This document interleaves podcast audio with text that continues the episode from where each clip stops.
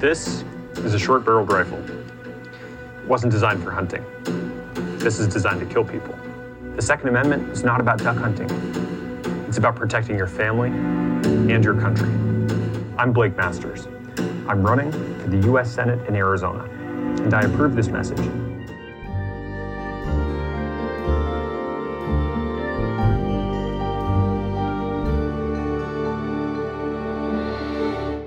Herzlich willkommen zu dieser neuen Episode von Kreuz und Flagge, dem Podcast über die Vergangenheit, Gegenwart und Zukunft der amerikanischen Demokratie. Wir sind Annika Brockschmidt und Thomas Zimmer. Hallo aus Washington. Ähm, Annika, ich weiß gar nicht, ob du es mitbekommen hast. Es sind bald wieder Wahlen in Amerika. Ja, das ist mir ganz neu. Das hab, da habe ich noch gar nicht drüber nachgedacht. Ich habe auch nicht irgendwie schlecht geschlafen die letzten Nächte. Wahlkampf ist immer, es gibt auch wirklich einfach signifikant mehr Wahlen ja, in Amerika, also weil Wahlkampf sehr viel mehr ja gewählt immer. wird. Ähm, aber jedenfalls sind Zwischenwahlen am Dienstag. Wir sollten vielleicht sagen, wir nehmen auf genau eine Woche vorher, am, am 1. November, in genau einer Woche. Ja, ja, genau.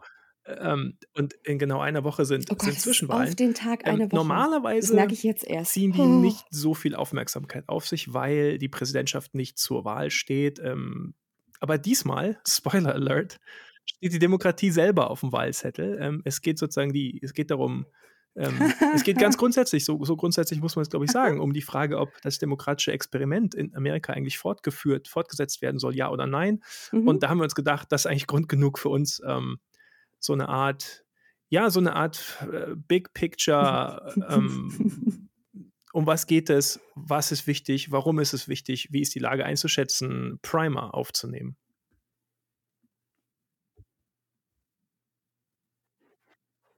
Mhm. Und vor allem so ein bisschen auch Übersicht zu geben darüber, was wird hier eigentlich gewählt und warum ist es irgendwie relevant und warum ist warum ist es vor allem auch im Bezug auf die Frage besteht, dass die Demokratie weiterhin. Das erschließt sich, glaube ich, nicht automatisch. Und im allerersten Schritt ist vielleicht einfach mal gut zu sagen, äh, was eigentlich zur Wahl steht. Ne? Ähm, das ist ja vielleicht jetzt nicht, nicht allen ohne weiteres klar. Also nicht, die, nicht das Präsidentenamt, sondern ähm, alle zwei Jahre äh, zwi- in, zwischen den Präsidentschaftswahlen, deshalb Zwischenwahlen, Midterms, also zur Mitte sozusagen der Amtszeit des Präsidenten, ähm, werden auf der föderalen Ebene in Washington alle Sitze im Repräsentantenhaus neu gewählt. Also die sind immer nur, da, die, die, die, die Amtszeit ähm, von, von House-Members sind immer nur zwei Jahre. Das heißt, da werden 435 ähm, Sitze neu gewählt. Ähm, etwa ein Drittel der Senatssitze wird immer neu gewählt. Das liegt daran, dass äh, die, die Amtszeit für Senatoren ist sechs Jahre. Ähm, und dann, äh, die Senatoren sind eingeteilt in so drei unterschiedliche Gruppen sozusagen. Und ähm, ähm, jeweils ungefähr ein Drittel der Sitze steht dann alle zwei Jahre zur Wahl. Diesmal sind es 35, glaube ich, Genau. Sitze, die Mhm, zur Wahl 35. stehen. Und ähm, dann gibt es aber auch noch ähm, eine ganze Menge von wichtigen ähm, Posten, Positionen in den Einzelstaaten, die zur Wahl stehen. Es ist nicht nur auf der föderalen Ebene. Ähm, ich glaube, 36 oder so Gouverneursposten stehen zur Wahl ähm, und eben ganz viele andere wichtige Positionen in, in, den, in den einzelstaatlichen ähm, Regierungen, Administrationen. Genau, also wir haben ja auch beispielsweise schon, glaube ich, darüber gesprochen, wie wichtig das Amt der Secretary of State ist, äh, die also beispielsweise äh, große Teile von Wahlen übers ähm, übersieht, sage ich jetzt schon, overlooks. Ha! Wie heißt es auf Deutsch? Sie sind zuständig für die Durchführung Zuständig der für, Wahlen. danke. Immer, immer einfach kompliziert und lang umschreiben, dann, dann klingt es deutsch. Hirn hat sich kurz ausgeschaltet. Genau. Also es steht sehr, sehr viel zur Wahl und tatsächlich ist die Wahl auch schon am Laufen. Also deswegen ist das mit dem, ja, die Wahl ist am 8. November, stimmt eigentlich nicht so richtig. Also der, der letzte Wahltag ist letzten Endes am 8. November und einige Staaten haben schon angefangen mit dem, ja, mit dem, mit dem Early Voting. Da muss man vielleicht grundsätzlich sagen, die Durchführung von Wahlen äh, obliegt in den USA den Einzelstaaten laut Verfassung. Und das führt dazu, dass wir es mit, mit sehr unterschiedlichen, teilweise sehr unterschiedlichen Wahlgesetzen, Wahlvorgaben zu tun haben. Ähm, das, das macht sich jetzt eben auch da bemerkbar. Ähm, es gibt in den meisten Staaten gibt es irgendeine ähm, Möglichkeit, irgendeine Form von Early Voting, also wie, wie sagt man auf Deutsch, ähm, Weiß ich gar nicht, wie man da äh, sagt. Aber jedenfalls gibt es ja in Deutschland auch, ne, man kann ja früher, man kann ja früher seinen Wahlzettel mhm, abgeben. Mhm, genau. Ähm, es gibt in, den, in vielen Staaten auch die Möglichkeit, Briefwahl zu machen, aber eben nicht in allen. Also ich glaube, in insgesamt, ich glaube, ungefähr 15 Bundesstaaten, mhm. bin da jetzt nicht ganz sicher, ob die Zahl noch aktuell ist, aber so ungefähr ähm, gibt es keine Möglichkeit vor dem eigentlichen Wahltag. Und da muss man also wirklich richtig am Wahltag sozusagen äh, äh, in also persönlich, persönlich wählen, zum, zum Wahllokal gehen oder so. Also das unterscheidet sich eben. Und das heißt ja schon was, ne? Weil das ist ja ein Dienstag, also ist ja. ein, ein regulärer Arbeitstag. Und ähm, ich glaube, das ist vielen gar nicht unbedingt so bewusst, beziehungsweise wird es ihnen natürlich am Dienstag bewusst werden, jetzt die aus Deutschland drauf gucken, dass äh, in den USA nicht irgendwie traditionell sonntags gewählt wird.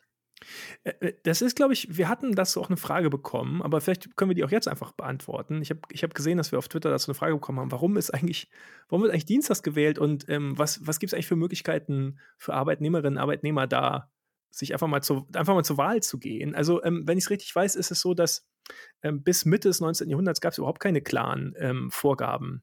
Das hat man sozusagen in der Verfassung einfach nicht, nicht klar geregelt. Ähm, da, da gab es eigentlich ungefähr den ganzen November äh, hatten die Einzelstaaten Zeit, Wahlen abzuhalten. Da gab es so eine Regel, so nach dem Motto, äh, an den 31 Tagen vor dem so und so vielten Dezember oder so ähnlich, also letztlich im, im, im November. Ähm, und dann hat man Mitte des 19. Jahrhunderts festgestellt, hm, das ist aber eigentlich nicht so gut, weil dann, ähm, naja, dann wird irgendwie, irgendwo wird schon gewählt und dann weiß man schon, wohin die Reise geht und das beeinflusst ja eigentlich die Wahlen woanders und so weiter. Und dann hat man 1845 diesen, diese Regelung eingeführt, die, ähm, also offiziell, wie heißt die offiziell, am ersten Dienstag nach dem dem, am, am, Dienstag nach dem ersten Montag im November sozusagen. Ja? Also sozusagen frühestens könnte die Wahl am 2. November stattfinden und spätestens so, wie sie diesmal sozusagen stattfindet, ne? am 8. November. Ähm, also findet sie äh, nächsten Dienstag nächsten Dienstag statt. Und im, im Mitte des 19. Jahrhunderts, ähm, da war sozusagen das Rational hinter dieser Entscheidung so ein bisschen, das war eine sehr agrarische, äh, landwirtschaftlich geprägte Gesellschaft. Und da gab es so Überlegungen, so, na, so sonntags können wir nicht machen, da gehen die Leute alle in die Kirche und die Wahllokale oder so, die sind aber total weit weg. Und dann sonntags, da fahren die da nicht hin, weil dann ist das zu weit weg. Und da kommen die dann nach der Kirche, nach dem, nach dem Gottesdienst nie mehr hin, das klappt also nicht. Und dann mittwochs ist überall immer Markt oder so, da verkaufen die ihre Produkte, da gehen sie auch nicht. Und dann, naja, vielleicht aber dann, wenn wir, wenn wir den, da können sie montags anreisen, da sind sie dienstags bei den Wahllokalen oder irgendwie so, ne? Irgendwann so das Rational. Und außerdem im November, weil ähm, Frühjahr und Herbst und so, das geht alles nicht, weil das ist halt super arbeitsintensive Zeit und entweder Felder bestellen oder ernten oder so, deshalb, deshalb November. Also das machte, glaube ich, so Mitte des 1900 vielleicht irgendwie noch Sinn. Ähm, eine andere Frage ist, warum man dann dabei geblieben ist mhm. seither. Denn offensichtlich ist es so, dass das ähm, eine große Belastung darstellen kann, wenn ähm, man eben also wenn das eben Zeit kostet, wählen zu gehen, und das ist, wie gesagt, von, von Staat zu Staat wieder sehr, sehr unterschiedlich und auch innerhalb der Staaten von Wahlkreis zu Wahlkreis, von Wahlbezirk zu von Wahlbezirk sehr unterschiedlich. Ähm, und grundsätzlich gilt, dass die, die, die Wartezeiten beim Wählen ähm, für, ähm, für People of Color in aller Regel sehr viel höher sind mhm. als, als für Weiße. Das heißt jetzt nicht von ungefähr, sondern einfach deshalb, weil jedenfalls in republikanisch geführten Staaten, ähm, die, die republikanisch geführten Staaten geben sich alle Mühe, das Wählen schwer zu machen. Das Wählen, sagen die Beteiligung an den Wahlen schwerer zu machen für Leute, die in Gegenden wohnen, eben überwiegend sozusagen People of Color leben. Da schließt man da gerne mal Wahllokale und das verlängert dann die Wartezeiten bei den anderen Wahllokalen. Und ähm, ja, das führt zu dramatischen Diskrepanzen bei der, bei der, also das ist sozusagen für, für die meisten Leute in Amerika, für die meisten Weißen jedenfalls, ist Wählen gehen, so wie bei uns auch. Also ich, mhm. in Deutschland hatte ich noch nie irgendwie Wartezeiten von mehr als vier Minuten oder irgendwie so. Ja wenn überhaupt. Aber es gibt eben auch, auch Wahlkreise, wo ähm, man bis zu mehrere Stunden warten muss, wenn mhm. man zum Wahllokal kommt. Und dann natürlich wird das eine enorme Belastung, wenn man ähm, eigentlich arbeiten muss ähm, und die Wahllokale aber um sechs schließen oder so. Ne? Mhm. Ähm, und das ist aber gewollt, also das ist absichtlich so.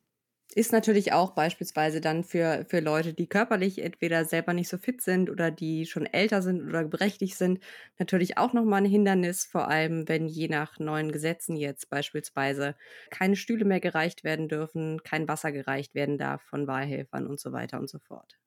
Also das ist alles, wie gesagt, kein, alles nicht zufällig oder kein sozusagen kein, kein, kein ähm alles keine unintendierten Nebenfolgen, sondern ähm, also in Georgia zum Beispiel, da, hat, mhm. da haben die mhm. Republikaner in den letzten, in den letzten Jahren rund 1000 Wahllokale geschlossen und äh, wo haben sie die geschlossen? Fast, fast ausschließlich in Gegenden, wo eben vor allem Schwarze leben und ähm, dann, dann äh, dann, dann steigen die, die Wartezahlen beim. Also die, die, das Ziel ist immer sozusagen den Preis äh, für die, den Preis für die aktive Beteiligung an der Demokratie für bestimmte Gruppen nach oben zu treiben. Das mhm. ist sozusagen immer das Ziel. Ähm, und deshalb ist dieser Dienstag, dieser Wahltag am Dienstag, das ist ausgesprochen problematisch und gehört natürlich längst, also entweder macht man irgendwie einen Feiertag daraus oder man legt es halt auf den Sonntag oder so. Ähm, aber da, also es, die Republikaner blockieren da halt, ne? Ähm, und deshalb wird sich daran auch erstmal nichts ändern.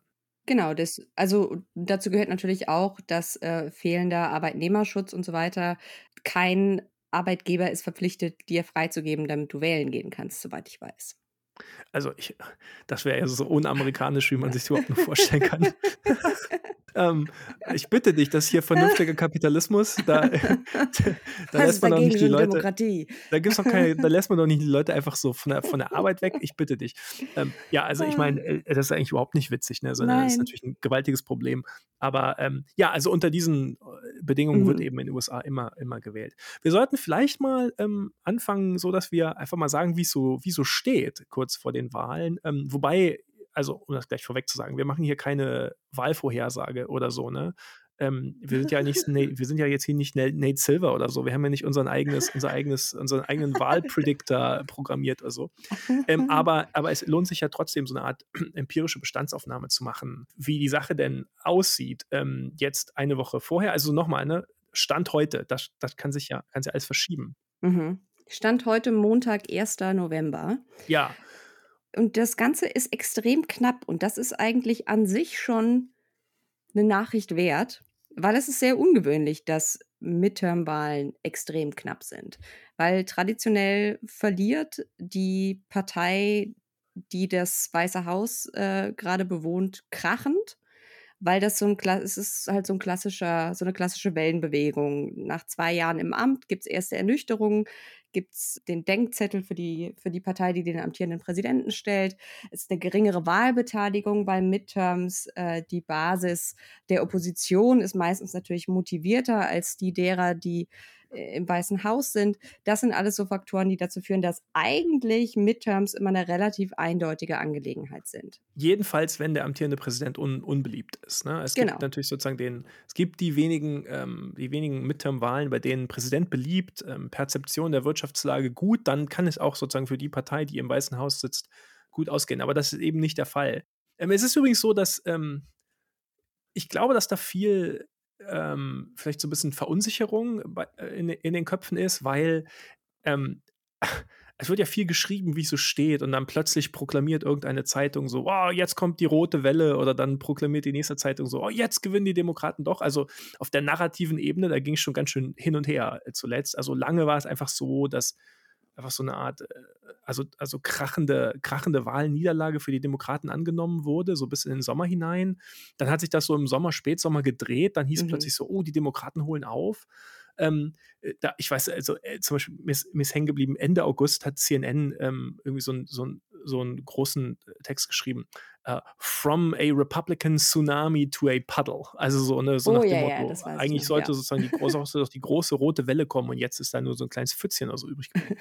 und jetzt wird aber wieder gepusht, die, eigentlich mhm. wieder sozusagen dieses Narrativ gepusht, die, die, die Republikaner gewinnen auf jeden Fall die Wahl und so. Und also das sind selten ähm, selten objektive Parteien, die diese Narrative pushen, sondern meistens eben dann irgendwelche konservativen Medien oder, oder so. Ne? Also insofern, davon muss man sich vielleicht größtenteils frei machen und man kann aber mal auf die Umfragewerte gucken. So, ne? Und, und mal grundsätzlich gucken, wie es so steht. Und ähm, da würde ich sagen, also mein Eindruck ist, ähm, ich weiß nicht, ob du, ob du das sozusagen als, als, als Big Picture-Einschätzung teilst, dass man vielleicht sagen kann, die Demokraten sind favorisiert, den Senat zu halten, also das heißt mindestens 50 Sitze im Senat zu holen ähm, aber die Republikaner sind favorisiert, das Haus zu übernehmen. Und ich würde jeweils vielleicht so knapp zwei Drittel Chance vergeben. Ähm, ähm also, dass die Demokraten, wie gesagt, mindestens 50 Sitze im Senat halten und die Republikaner aber die Mehrheit im, im Repräsentantenhaus übernehmen. Klingt das einigermaßen plausibel oder, oder was meinst du? Ja, also den Eindruck hatte ich jetzt so die letzte Woche hindurch auch. Äh, ich habe jetzt gerade eben noch mal geguckt, großer Fehler, Und soweit ich weiß, ist es jetzt das erste Mal, dass 538 äh, die Republikaner in beiden Kammern des Kongresses vorne liegen hat. Aber ich sag mal so, ich glaube auch in Sachen Senat hat es sich, haben sich die Rennen, die, ich sag mal, bisher noch einigermaßen komfortabel so, sagen wir mal, wenigstens drei, vier Prozentpunkte Unterschied haben, die haben sich deutlich angenähert. Ich glaube, das liegt an verschiedenen Dingen. Einerseits, ja, die Wahl rückt näher. Es haben sich vielleicht der ein oder andere auch noch umentschieden, jetzt wo es wirklich auf die Wahl hingeht. Aber ich glaube, ein Großteil liegt, oder ein, was heißt ein Großteil? Ein Teil ist mit Sicherheit aber auch, dass äh, jetzt traditionell kurz vor den Wahlen nochmal ein großer Influx von republikanischen Geldern kommt. Ich gab es irgendwie letzte Woche, vorletzte Woche äh, Berichte, dass man nochmal ordentlich in Wahlwerbespots und so weiter investiert. Wie viel sowas dann letzten Endes bringt und wie viel äh, davon wirklich stimmt, ob die Leute bei Umfragen lügen. Äh, wir sind ja alle schwer geschädigt, was Umfragen angeht, glaube ich, nach der letzten, vorletzten Präsidentschaftswahl. Deswegen, Umfragen sind immer so eine Sache, aber ich glaube, man kann schon relativ sicher sagen, dass es so aussieht, als würden die Republikaner mit guter Wahrscheinlichkeit das Haus gewinnen. Und beim Senat würde ich vom Gefühl her sagen, von dem, was ich an Umfragen gelesen habe, ist es entweder leichter Vorteil für die Demokraten oder wirklich Münzwurf. Toss-up, ja. Ähm, übrigens, wenn wir sagen, die Republikaner sind favorisiert, das Repräsentantenhaus zu übernehmen, dann heißt das nicht, dass sie mehr Stimmen bekommen bei den nein, Wahlen. Nein, nein, nein, um Gottes Willen. ähm, sondern ähm, also es ist eben so, dass aufgrund der, der, des, des, des Gerrymandering ähm, der, der Wahlkreisgrenzen in den Wahlkreisen ähm, was eben sozusagen von republikanischer Seite dramatisch radikaler betrieben wird als, als von demokratischer Seite, ist es so, dass, die, dass es einen eingebauten Vorteil sozusagen gibt ja. für, die, für die Republikaner bei diesen äh, Hauswahlen. Die brauchen nicht 50 Prozent der Stimmen, um so dass sich das irgendwie in 50 Prozent der Sitze umsetzen würde oder so, sondern es gibt ungefähr so einen, so einen eingebauten Vorteil von irgendwo zwischen 4 und 6 Prozent oder so, den sie einfach aufgrund des Gerrymandering haben. Das, also anders gesagt, die Demokraten brauchen nicht 50 Prozent, sie brauchen eigentlich sozusagen, um, um einigermaßen sicher zu sein, dass sich das in 50 Prozent der Sitze umsetzt, bräuchten sie eigentlich eher so 55 Prozent oder so der Stimmen mindestens. Ähm, und da, also darüber reden wir, ne? wenn wir sagen Toss-up. Es ist schon ziemlich wahrscheinlich, dass sie mehr Stimmen bekommen, aber äh, gut, ja. äh, das ist eben, das, das ist eben so. Ähm, übrigens, also äh, grundsätzlich kann man ja vielleicht mal sagen, äh, über die Mehrheitsverhältnisse in den beiden Kammern entscheiden letztlich nur ganz wenig Mhm. Ganz wenig Rennen in ganz wenig Staaten und ganz wenig Wahlkreisen. Ähm, also es sind ja hunderte, hunderte Einzelwahlen sozusagen, die da, die da stattfinden. Das ist ja, ist ja sozusagen ein ähm, sozusagen reines, äh, reines Mehrheitswahlrechtssystem. Also es gibt halt Wahlkreise und wenn du deinen Wahlkreis gewinnst, gehst du halt ins Repräsentantenhaus. Ne?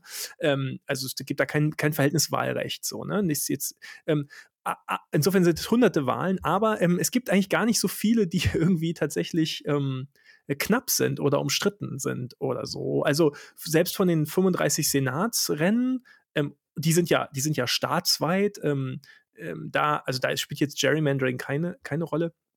Ähm, da sind eigentlich nur fünf oder so, sind, sind knapp, wo, ja. die, um die es wirklich geht. Alle anderen sind das völlig klar, wer die gewinnt. Und selbst bei den House Races, also von diesen 435 House Races, da sind es, weiß ich nicht, irgendwas zwischen 20 und 30 oder so, die, die wirklich knapp sind, vielleicht doch 40 oder so, ne? aber, aber wenig. Also die, die ganz, ganz kleine Minderheit, ähm, die wirklich knapp sind und die wirklich umkämpft sind. Und in einigen gibt es auch nicht mal Gegenkandidaten. Ja, also da manchmal ist es auch so klar, dass eine Partei entscheidet, da, da stellen wir jetzt aber gar niemanden auf. Ist jetzt zum Beispiel Marjorie Taylor Greene, ne? Wollte ja. ich gerade sagen, ja. Ja, deren, deren Wahlkreis in Georgia, ähm, das gibt ja, äh, so Fragen kriege ich manchmal so, die, wie kann das denn sein, die ist doch so verrückt ähm, und so radikal, ähm, wie, wie, kann es denn sein, dass die immer wieder gewählt wird und so, also was heißt immer wieder, ist ja noch nie, noch nie wieder gewählt worden, ja. ist ja. 2020 zum ersten Mal gewählt worden, aber ähm, also die ist garantiert wieder im Repräsentantenhaus, weil die hat einen der am, am radikalsten gegerrymanderten äh, Wahlkreise mhm. in ganz Amerika, da gibt es überhaupt keine Chance, dass sie den nicht gewinnt. Das ist äh, hundertprozentige äh, Sicherheit, dass die wieder äh, wieder aufkreuzt. Was glaubst du, was sind Faktoren dafür, warum es diesmal, ich meine, wir haben schon erwähnt, ja, Präsident ist unbeliebt.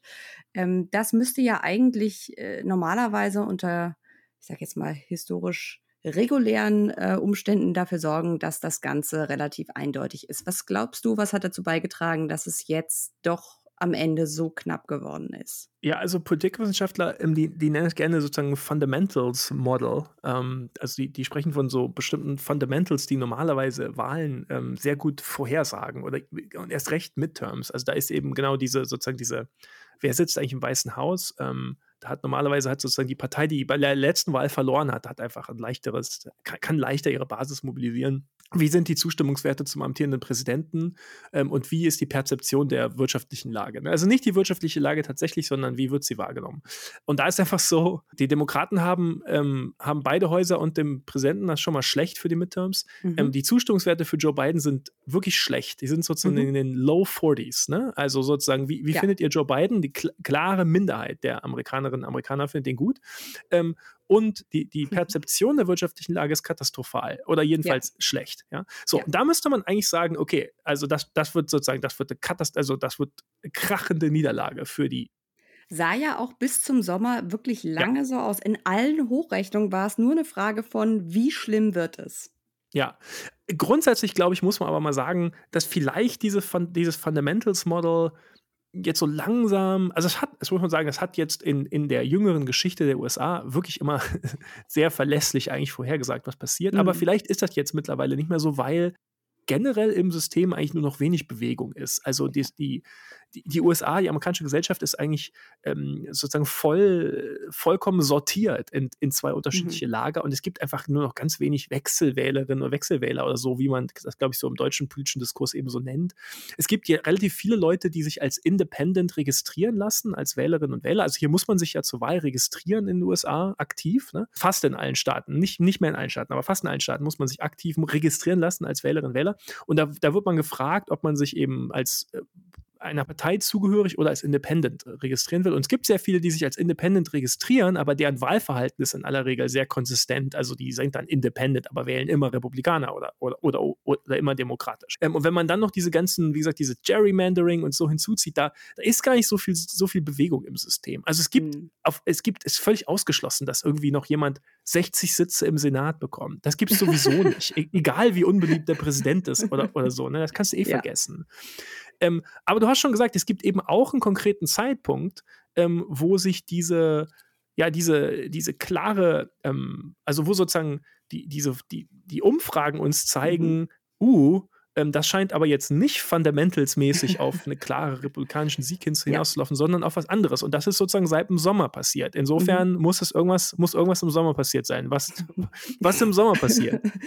Ja, eine ganze Menge Zeug. Wir hatten einerseits ja nicht nur das Dobbs-Urteil vom Supreme Court, sondern der Supreme Court hat uns ja in dieser einen langen Woche eine ganze Bandbreite an demokratiegefährdenden Urteilen serviert. Dann hatten wir noch die Hausdurchsuchung in Mar-a-Lago und vor allem die republikanischen Reaktionen darauf die wir ja äh, hier auch also wirklich ausführlich besprochen haben, mhm.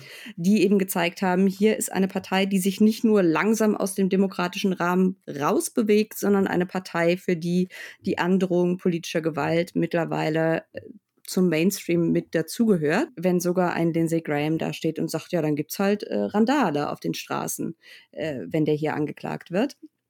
Und ich glaube tatsächlich ein ähm, generelles Empfinden oder ein, eine generelle Wahrnehmungsänderung, was die republikanische Politik, was republikanische Standpunkte angeht, dass vielen Wählerinnen und Wählern, glaube ich, zum ersten Mal seit langem, vielleicht auch wenn sie gerade jetzt nicht so tief in Politik drinstecken, aufgegangen ist, was das für Folgen hat, ähm, wenn Republikaner diese Midterms gewinnen. Und ich glaube, gerade die Empörung darüber und der Schock vor allem über den Supreme Court, aber äh, zumindest Demokraten intern über die Reaktion der Republikaner. Ich glaube, das hat nochmal viel bewegt. Ja, es ist also wirklich so, dass man eigentlich erklären muss, ähm, warum viele Menschen, wirklich präzedenzlos viele Menschen in Amerika sagen, ähm, sie wollen Demokraten wählen. Also das geben sie jedenfalls in Umfragen an, obwohl sie Joe Biden nicht gut finden und mhm. die wirtschaftliche Lage schlecht einschätzen. Das ist eine wirklich ja. absolut präzedenzlose Situation. Das ist eine massive Kluft ja, zwischen zwischen diesen, ne, also wie findet ihr Präsidenten und wie findet ihr die wirtschaftliche Lage und wen, wen wählt ihr? Ja. Und das gibt es eigentlich normalerweise nicht. Und das muss man eben erklären. Und ähm, ich würde eben auch sagen, es ist vielleicht auch ganz interessant zu sagen, was das nicht erklärt. Also die Demokraten haben ja durchaus ähm, eigentlich vor allem zwei wirklich große Gesetzesvorhaben durchgebracht in den letzten Monaten. Ähm, das war zum einen der ähm, äh, ähm, Inflation Reduction Act, IRA, ähm, der ja also wirklich Transformation, also wirklich ein, ein die, die amerikanische Wirtschaft ähm, und Infrastruktur dramatisch umgestalten wird, in die richtige Richtung umgestalten mhm. wird. Aber das ist nicht so richtig durchgedrungen. Nee. Ähm, und dann gab es diese äh, Student Loan Debt Forgiveness, ähm, also mhm. also sozusagen das, das, das ähm, wie sagt man denn, Studienschulden Schulden, sozusagen. Schuldenerlass. Quasi. Ja, Schuldenerlass für, für Studienschulden für bestimmte, bestimmte Leute, ne?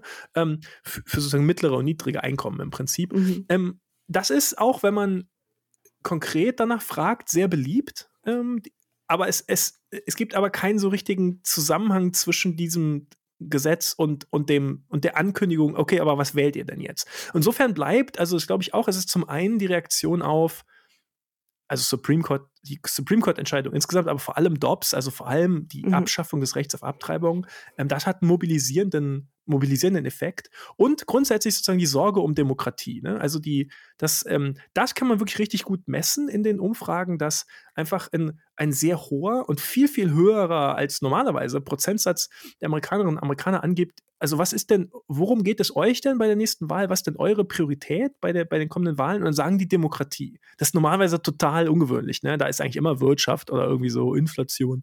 Aber das ist diesmal einfach sehr, sehr viele Leute, die sagen, nee, also der, die, der Zustand der amerikanischen Demokratie und die Bürgerrechte, das sind unsere Priorität. Und die wählen dann auch demokratisch, selbst wenn sie ähm, Joe Biden nicht so gerne mögen und ähm, oder nicht so gut finden oder so, ne? Und, und die wirtschaftliche Lage schlecht einschätzen. Hat ja auch zu einem rekordhoch an neuen Wählerregistrierungen geführt, äh, das, dieses Dobbs-Urteil. Ne? Also das konnte man ja richtig sehen in einzelnen Bundesstaaten, dass äh, ein paar Wochen danach die Wählerregistrierungen massiv nach oben gingen.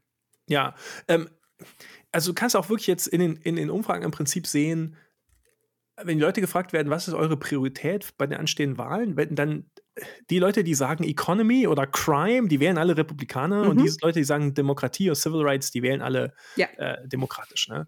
Ähm, jetzt können wir ja die Frage stellen, die nächste Frage, die sich da für mich anschließt, ist, also wenn das so ist, ne, dass, ähm, wie wir auch ganz am Anfang gesagt haben, die Demokratie selber steht zur Disposition, die Demokratie selber, der Bestand der amerikanischen Demokratie selber steht, steht zur Wahl. Warum eigentlich? Das muss man vielleicht eigentlich einmal auch erklären. Ne? Also warum ist das so, dass bei dieser Wahl mhm warum wenn das, wenn das stimmt, was wir sagen, ne, dann müssten wir es mhm. auch belegen können mit, warum ist es denn so? Was ist denn so gefährlich an dieser Wahl? Was, was, würde, was würde man da sagen? Also, ich meine, mhm. ich sage das ganz oft, permanent. Ähm, ähm, aber vielleicht muss man es auch einfach mal ausführen, was eigentlich, mhm. was eigentlich das Problem ist.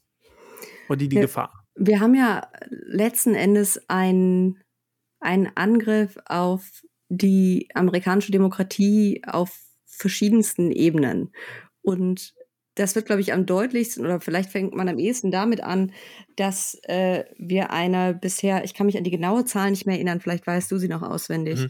die Anzahl von Leuten, die die Wahlergebnisse von 2020 nach wie vor nicht anerkennen und die zum Großteil schon verkündet haben, also. Leute, mhm. Republikaner, ähm, und die schon angekündigt haben, dass sie bei der nächsten Wahl sollte ein Demokrat äh, gewinnen, wenn sie jetzt zum mhm. Beispiel mhm. als Gouverneur kandidieren, dass sie da diese Ergebnisse beispielsweise nicht zertifizieren werden.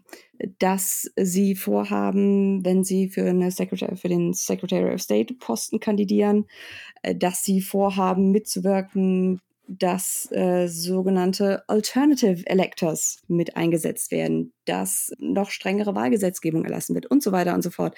Also wir haben quasi Leute, die kandidieren um das System selbst auszuspielen, indem sie als jemand, der antidemokratische Ansichten hat, demokratische Posten mit kleinem d besetzen und somit das System von innen kaputt machen im Hinblick auf die Wahl 2024 im Fall eines republikanischen, einer republikanischen Wahlniederlage.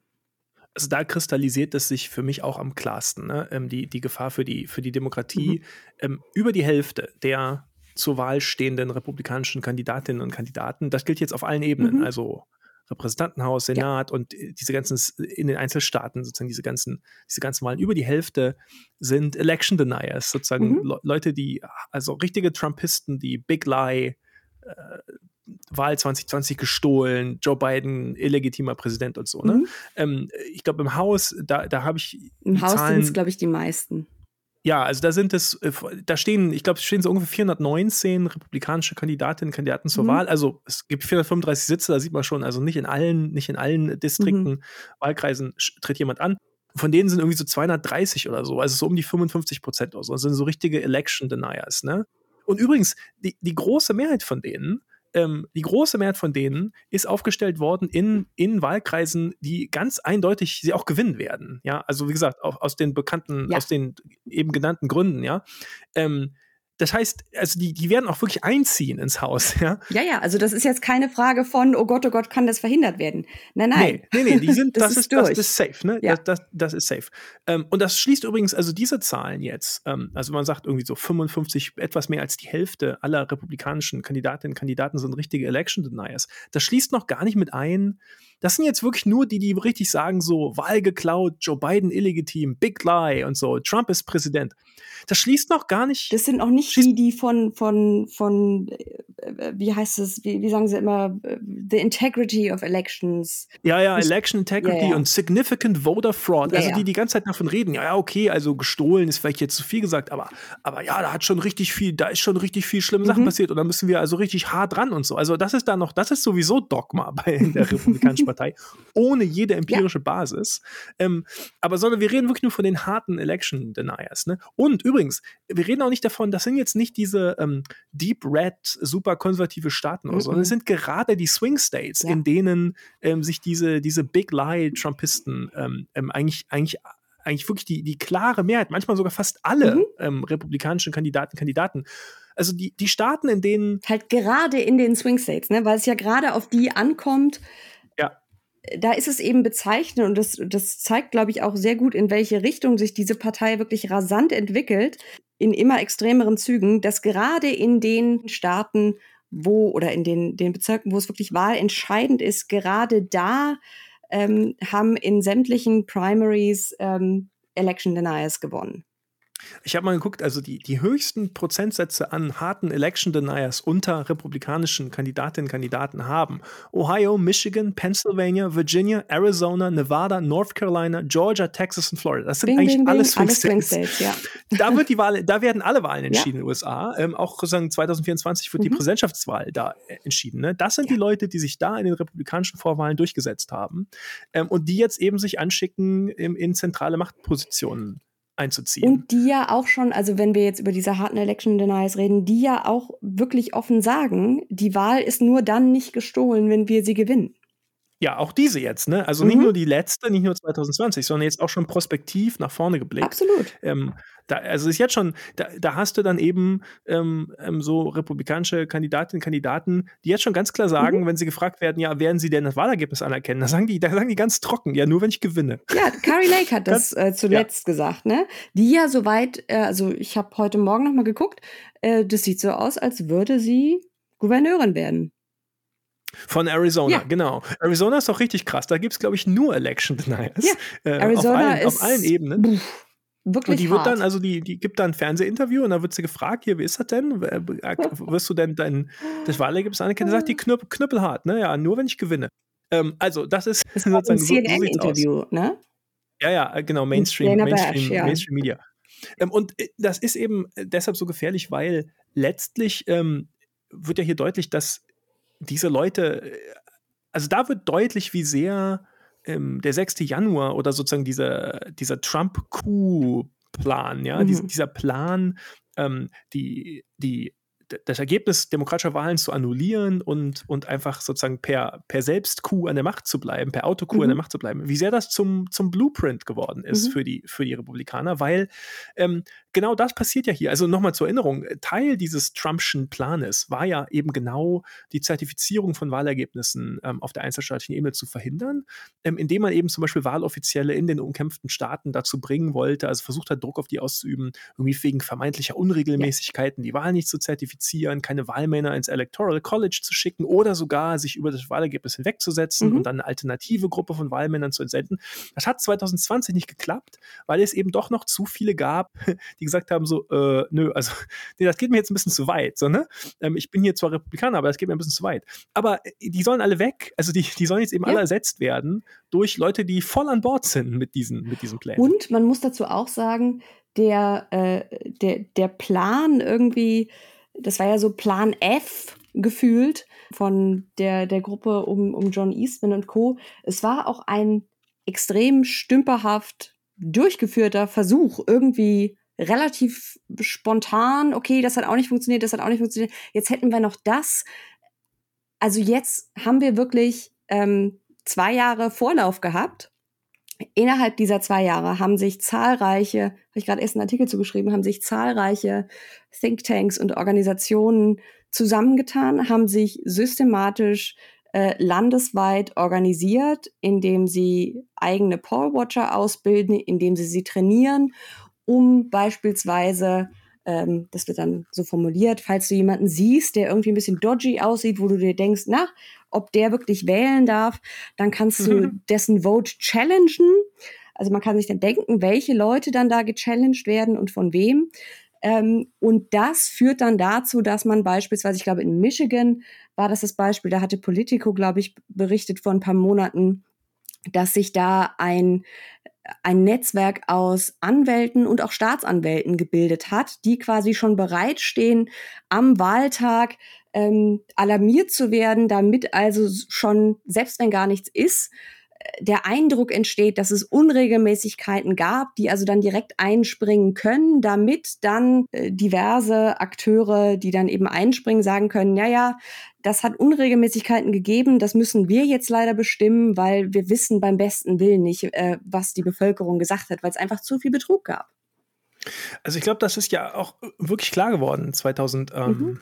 20, ne, nach der Wahl, dass die amerikanische Verfassung und das amerikanische Wahlsystem lassen an allen möglichen Ecken und Enden Einfallstore ja. Äh, zu für, für Shenanigans. Ja? Mhm. Ähm, nur dass, ähm, und, und viele von denen, viele von denen hat das Trump-Camp, da haben die Republikaner auch wirklich äh, sehr genau äh, identifiziert. Sie waren eben nur noch nicht in der äh, Position, das auch zu nutzen. Mhm. Und das, ja, das versuchen die halt jetzt zu ändern, ne? Und zwar systematisch und mit großem Commitment ähm, und, und, und all in. Ja, also das, mhm. das ist, das ist sozusagen eine, also äh, also ich sag mal so. Akuter, akuter kann die Gefahr gar nicht sein. Für, ich sag mal so, das, ne, da, das Team, das äh, uns äh, immer, äh, die, die, die, der Teil der Pundit-Class, die uns erklärt hat, nach 2020 The Guardrails of Democracy hält, da kann man wirklich nur sagen, also eine Leitplanke klappert irgendwie noch am Abgrund und äh, die andere Seite hat sich jetzt den Monster Truck aufgebaut, nachdem sie beim letzten Mal mit dem Smart so ein bisschen dran vorbeigeschrammt sind.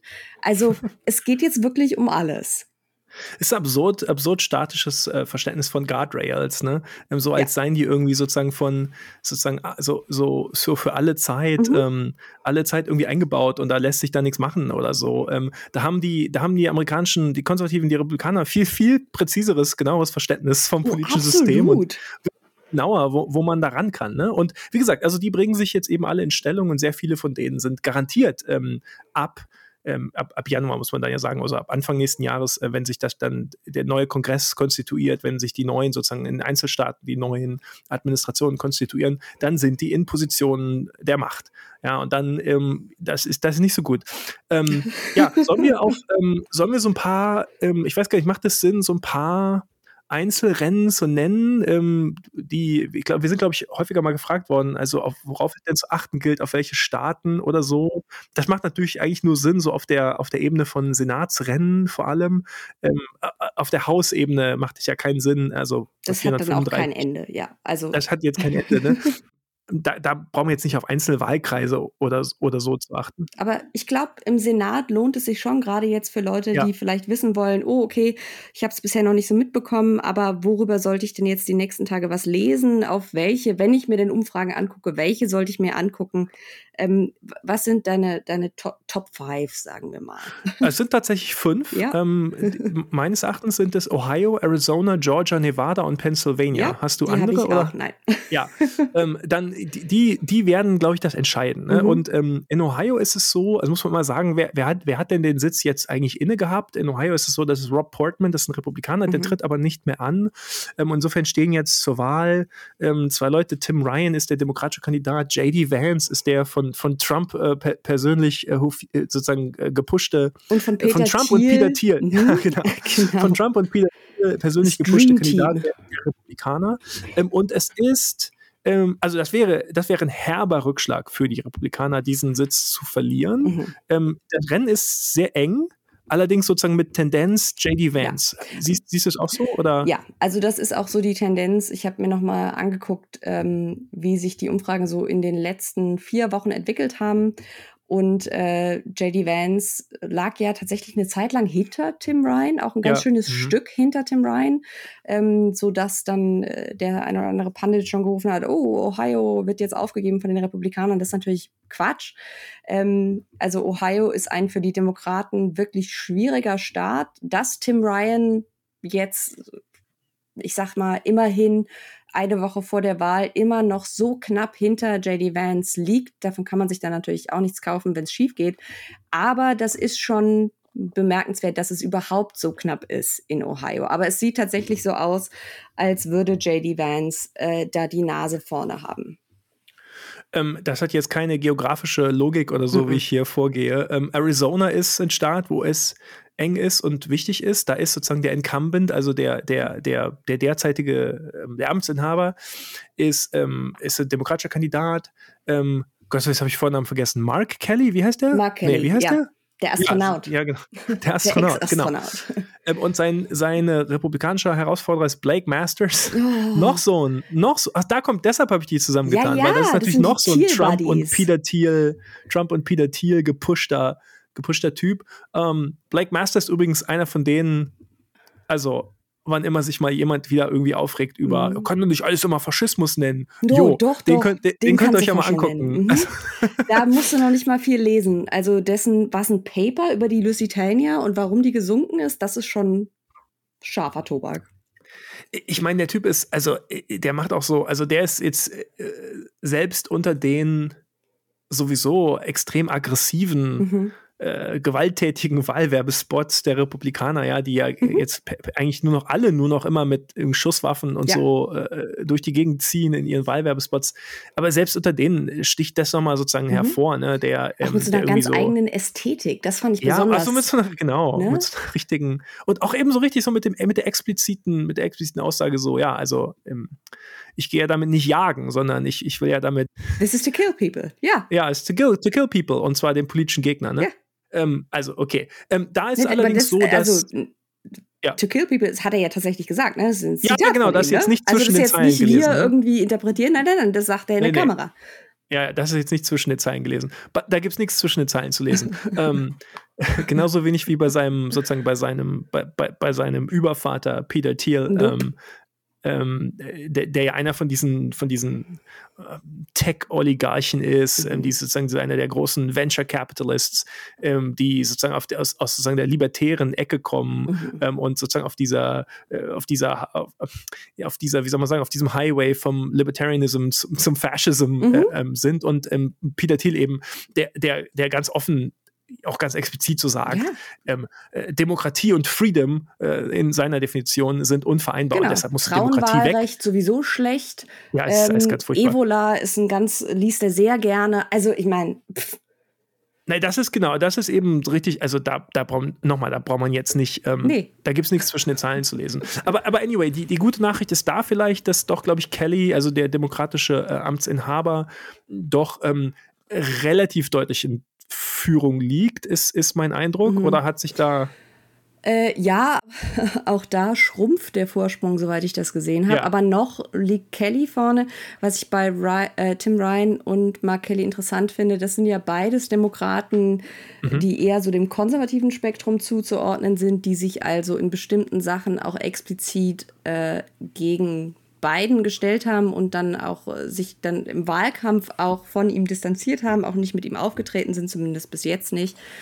Also da sieht man so ein bisschen auch mal wieder, wie, wie breit das, das, das politische Spektrum innerhalb der Demokratischen Partei ist. Ja, ähm, genau. Und es ist auch tatsächlich so, dass jetzt Tim Ryan speziell ähm, ähm, so, so ganz dezidiert Wahlkampf so für sagen die weiße, ja. wie sagt man, weiße Mittel- und Unterschicht oder, oder so macht. So, ja, genau. Oder jedenfalls sozusagen Wahlkampf für die Wahlkampf abgestimmt auf die Sensibilität, auf die, auf die eher konservativen Sensibilitäten genau. sozusagen weißer, weißer, weißer Hardländer sozusagen. Ne? Starke Grenzen. Ja, und, so. und, auch generell so, da gab es jetzt neulich diese, diese Sache, wo, wo er dann ähm, ganz stark formuliert hat, so, ah, es müssen auch gar nicht alle immer College machen ja, ja, und genau. hier nicht immer nur Education, was soll das und so, was so ich sehe das, ich sehe es eigentlich sehr skeptisch, ne? Aber ja. dieses Pandering zu diesem sozusagen non-college educated white sensibilities oder so. Aber anyway, ähm, das Rennen ist trotzdem eng, ja. Ähm, und wäre natürlich trotzdem besser, der würde gewinnen, anstatt ähm, JD Vance, ja.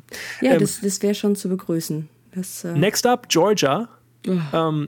Georgia ist vielleicht also Georgia ist wahrscheinlich sozusagen die absurdeste von, von allen, unter all den. Komplett unhinged da stehen zur Wahl der Amtsinhaber, Raphael Warnock. Genau, vielleicht sollten wir da ganz kurz sagen, weil wir auch eine, wir haben eine Frage dazu bekommen, warum muss der denn schon wieder? Der war doch gerade erst. Ja, genau, der ist allerdings von einem Jahr erst. Ähm, genau. Von einem Jahr? Ja, ja, genau, kurz, also, also Januar, Anfang letzten. Ja. Mhm. Januar, warte mal, aber Januar, aber Januar 21, 21 also vor genau. knapp, aber knapp, knapp, knapp zwei Jahren, genau. Das war ja genau dieser, ähm, dieser wahnsinnige, diese irre Up and Down, äh, da mhm. war, die, waren diese, diese Sonderwahlen in, in Georgia, wo beide, ähm, beide Senatssitze sozusagen ähm, eigentlich außerplanmäßig, ne, außerplanmäßig neu gewählt äh, werden mussten. Also sozusagen nicht nach Ablauf ihrer regulären, ähm, nicht nach Ablauf ihrer regulären ähm, Amtszeit, sondern sozusagen aus, aus unterschiedlichen Gründen da, sind die Amtsinhaber eben irgendwie zurückgetreten oder wollten nicht mehr machen oder so.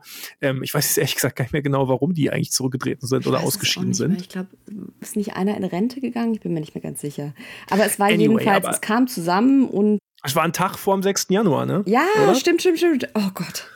Also es gab eben diesen, genau, das war halt Januar. irre wichtig, ne? Weil ja. es war so irre wichtig, weil klar war, wenn die Demokraten diese beiden, de, de, der, ähm, äh, diese beiden Senatssitze in, in, in Georgia holen, mhm. dann, äh, dann, dann haben die 50 Stimmen im Senat ja. und dann haben sie de facto eben die Senatsmehrheit, weil haben wir, glaube ich, schon öfter gesagt, ja. bei, bei Pat, der Pat-Situation 50-50, äh, da bricht sozusagen die, die Stimme der Vizepräsidentin mhm. das Pat. Ähm, und das hat dann geklappt. Und also Wahnsinn, dann haben die ja jetzt doch beide Häuser, vielleicht kann jetzt doch was passieren. Und am nächsten Tag, ich glaube wirklich am Tag danach, mhm. ist, äh, ist der Sturm auf Kapitol. Ja. Anyway, und dieser Raphael Warnock, ähm, der, ähm, also den, den ich persönlich für eine der ähm, äh, imposantesten, beeindruckendsten Figuren im amerikanischen mhm. politischen Leben halte. Äh, nicht nur, weil er irgendwie hochintelligent ist oder so, sondern auch ausgesprochen charismatisch.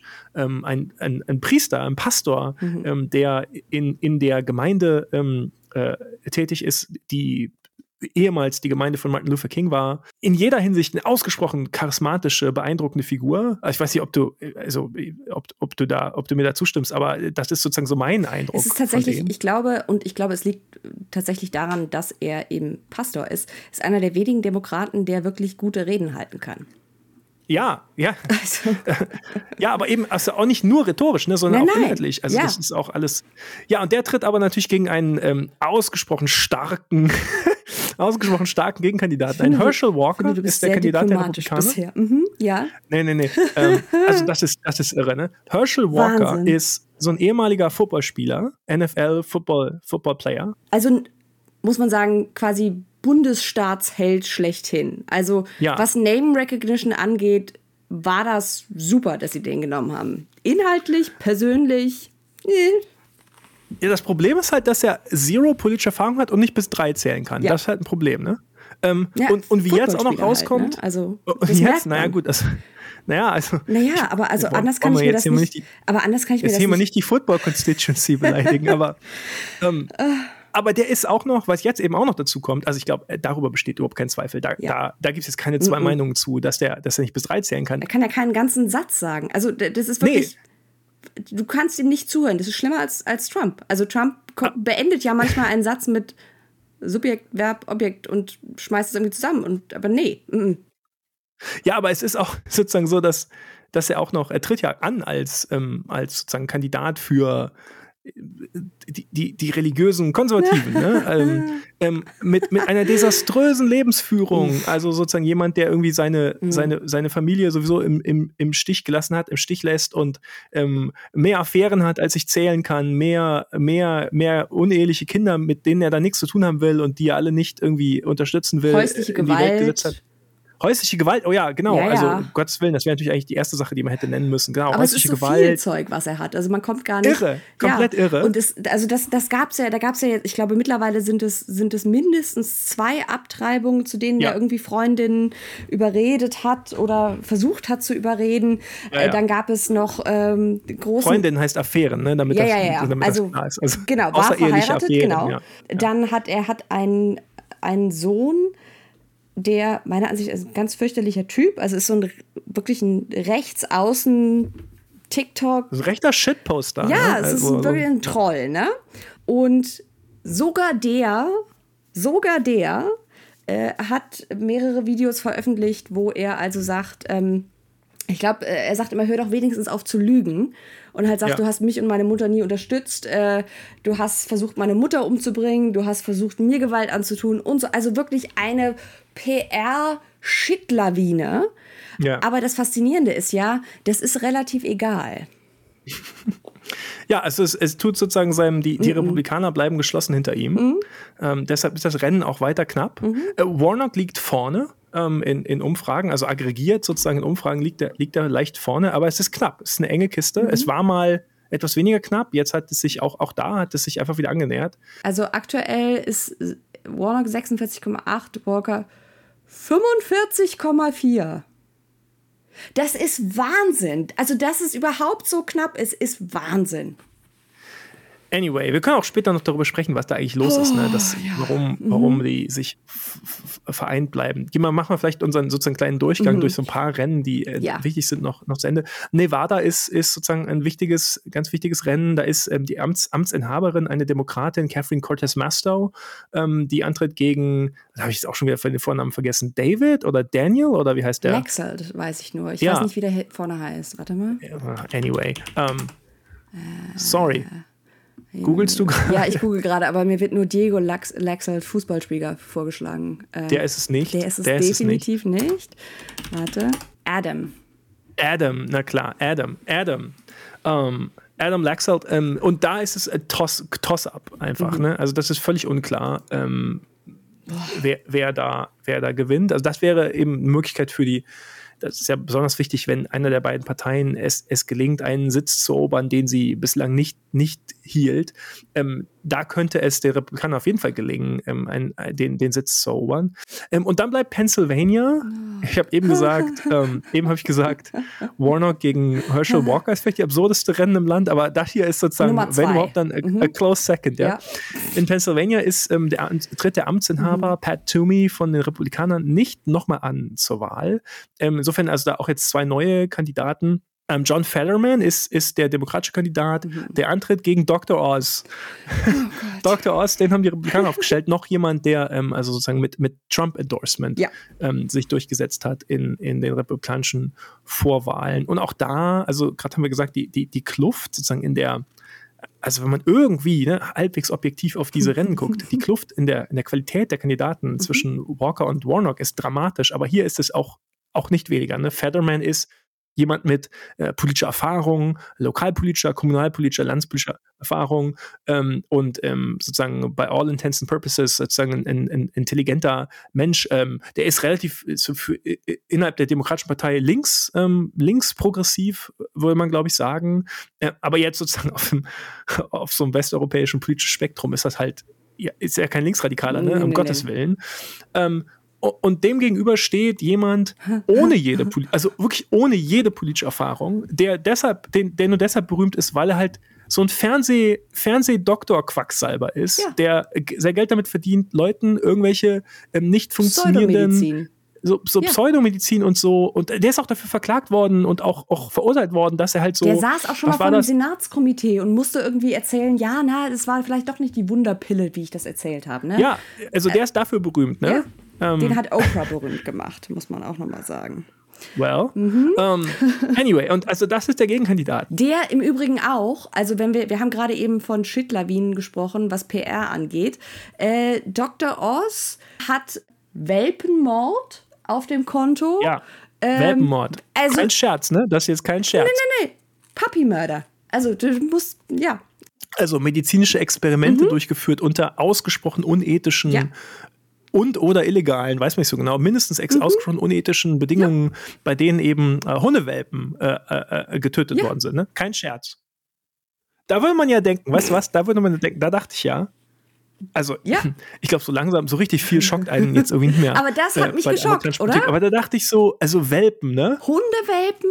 Was für eine Welt. What a world. Und, What a world. Ja, da fällt mir natürlich jetzt, das ist jetzt auch irgendwie ein bisschen makaber, aber da fällt mir sofort ich glaube, einer der besten Wahlwerbespots, die ich je gesehen habe in den letzten Jahren. Ich glaube, das war ist nicht zur, zur aktuellen Wahl, sondern zur letzten Georgia-Wahl von Warnock mit seinem Beagle. Mhm. Das fiel mir jetzt gerade mhm. ein, weil an Beaglen besonders gerne experimentiert ja. wird. Anyway, ein, ein Wahlwerbespot, über den, glaube ich, ganze Bachelor- und Masterarbeiten in Politikwissenschaften geschrieben werden in Zukunft. Aber ja, also Dr. Oz, auch eine Katastrophe, was den Wahlkampf angeht, macht sich regelmäßig über den Schlaganfall, den Fetterman vor, ich glaube, fünf Monaten hatte, lustig, äh, hat das irgendwie so zu einem, einem Cornerstone seiner, seines Wahlkampfs gemacht. Und also auch, auch hier, ne, also ein Patzer nach dem anderen hat sich nicht mehr, konnte nicht mehr richtig darauf antworten, wie viele Häuser er besitzt, weil er das nicht wusste hat ganz furchtbar cringige Werbevideos gemacht, wo eindeutig klar war, der Mann hat in den letzten 20 Jahren noch nie einen Supermarkt betreten und irgendetwas selbst für sich eingekauft. also absolut irre und dann auf der anderen Seite halt eine Fetterman-Kampagne, die auch sehr aggressiv online ist, also viel digitaler als so manch anderes Rennen und wirklich, also sehr auf Zack ist. Und da steht es gerade Fetterman 46,9 und Oz 45,8. Ich habe ich hab irgendwie so Zahlen, die oh. so ein bisschen weiter auseinander liegen. Aber jedenfalls, auch da, ne? Es ist, es ist auf jeden Fall hat es sich auch angenähert ja. äh, zuletzt. Weil auch Dr. Oz lag ja teilweise mehr als zehn Punkte hinter ihm. Ne? Äh, also wir sprechen, glaube ich, später noch ähm, kurz darüber, ein Teil der Erklärung ist, wie über diese, also wenn wir jetzt davon sprechen, mhm. wie, wie dramatisch eigentlich die Diskrepanz in der Qualität dieser Kandidaten ist, eine Erklärung, ein Teil der, mhm. wichtiger Teil der Erklärung, ähm, warum es trotzdem so knapp mhm. ist, ist, wie die Medien ja. berichten über diese und welche sozusagen, welche, welche, welches Bild, welche Vorstellung von diesen Kandidaten und diesen Rennen vermittelt wird. Nicht nur in den rechten Medien, sondern eben auch in den Mainstream-Medien. Da, da sprechen wir später, glaube ich, noch drüber. Vielleicht noch eines zur Qualität der Kandidaten. Ne? Wenn wir mhm. jetzt sagen, das sind alles grottige Kandidaten und Welpenmord und so weiter, okay. Aber selbst ein Mitch McConnell, hat ja gegenüber Journalisten gesagt, so nach dem Motto, wir haben jetzt vielleicht nicht die besten Kandidaten aufgestellt. Äh, wie sagte er, Kandidatenqualität scheint mir ein Faktor zu sein, als sie ihn im Sommer gefragt haben, warum es nicht so Bombe läuft. Und meinte damit ganz explizit diese sozusagen Trump-endorsed, genau. also Leute wie Dr. Oz oder Herschel Walker mhm. ne, oder J.D. Vance. Ähm, ja, es macht vielleicht Sinn, noch wenigstens zu nennen, wir haben jetzt über diese fünf Senatsrennen ähm, gesprochen, aber wir haben ja gesagt, es stehen ja nicht nur Senat und Repräsentantenhaus zur Wahl. Ähm, es macht vielleicht noch Sinn, wenigstens zu nennen, ähm, ähm, was in Pennsylvania noch so los ist. Also in äh, Pennsylvania wird ja auch der Gouverneursposten gewählt und da haben die Republikaner ähm, jemanden aufgestellt. Äh, den überlasse ich jetzt dir, Annika. Ähm, willst du kurz einführen, ja. wer Doug Mastriano ist? Doug Mastriano. Also das ist, wie gesagt, der republikanische Kandidat ähm, bei, bei den Gouverneurswahlen in Pennsylvania. Mini-Exkurs. Als ich mein Buch Amerikas Gotteskrieger rausgebracht habe, gab es große Empörung von deutschen Konservativen, sein verleumderischer Titel. Doug Mastrianos Ehefrau ähm, erzählt, dass sie eine Armee von Gotteskriegern äh, versammelt um ihn zum Sieg zu führen. Das ist so das Vokabular, was angewandt wird.